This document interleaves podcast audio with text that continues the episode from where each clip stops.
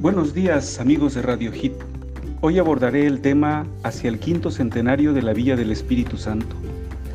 El pasado 8 de junio se cumplieron 499 años de la fundación de la Villa del Espíritu Santo en el prehispánico pueblo de Guazacualco. La fecha pasó inadvertida por el calendario electoral, al igual que el año pasado por la pandemia del COVID-19. Sin embargo, dentro de un año, la Villa del Espíritu Santo ubicada en el actual municipio de Izhuatlán del Sureste, será el obligado centro de atención al cumplirse el quinto centenario de su fundación. Tras la conquista de México Tenochtitlan en 1521, Hernán Cortés dispuso al año siguiente que el capitán Gonzalo de Sandoval se internara en la comarca de Coatzacoalco para fundar un puerto. El 8 de junio de 1522, cuando se celebraba la Pascua del Espíritu Santo, Sandoval fundó la villa que llevó ese nombre en la margen derecha del río, a cuatro leguas de su desembocadura, en un puerto muy bueno para la mar. Allí se establecieron conquistadores en cantidad de 80 vecinos, entre ellos el soldado cronista Bernal Díaz del Castillo. Espíritu Santo, el quinto asentamiento europeo erigido en la Nueva España, fue cabecera de la provincia de Guazacualco y sirvió de avanzada para conquistar y pacificar las provincias de Tabasco, Oaxaca y Chiapas. Desde 1522 contó con un ayuntamiento y un año después recibió un escudo de armas.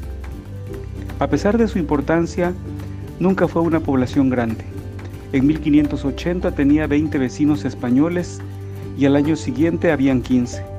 En 1587, por su decadente situación, hubo un esfuerzo de mudarla una legua río arriba, pues la iglesia y las casas estaban muy maltratadas. Atacado constantemente por piratas, Espíritu Santo fue abandonada hacia 1670. Después de un siglo y medio de existencia, la vegetación y el olvido cubrieron los restos de la villa española. Un siglo y medio más tarde, el gobernador de Veracruz, Miguel Barragán, por decreto número 32 de fecha 31 de julio de 1826, ordenó la formación de un pueblo en la antigua villa de Espíritu Santo.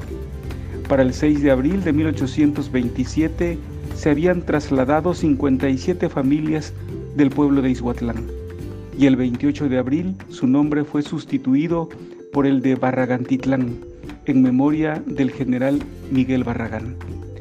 En 1831 el colono francés Pierre Charpin vio unas pocas cabañas abandonadas de una aldea situada en la ribera del río Coatzacoalcos.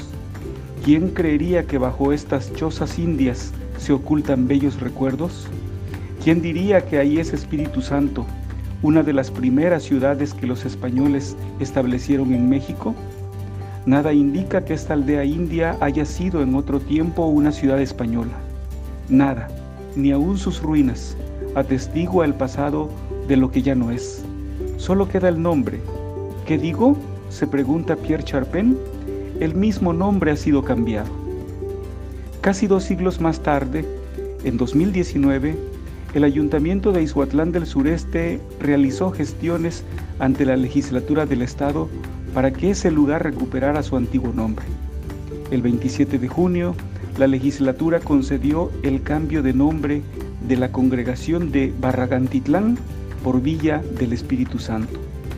Esperamos que dentro de un año las condiciones sean propicias para celebrar de manera solemne el quinto centenario de la fundación de esta antigua villa. La cuenta regresiva ha empezado. Muchas gracias por su atención.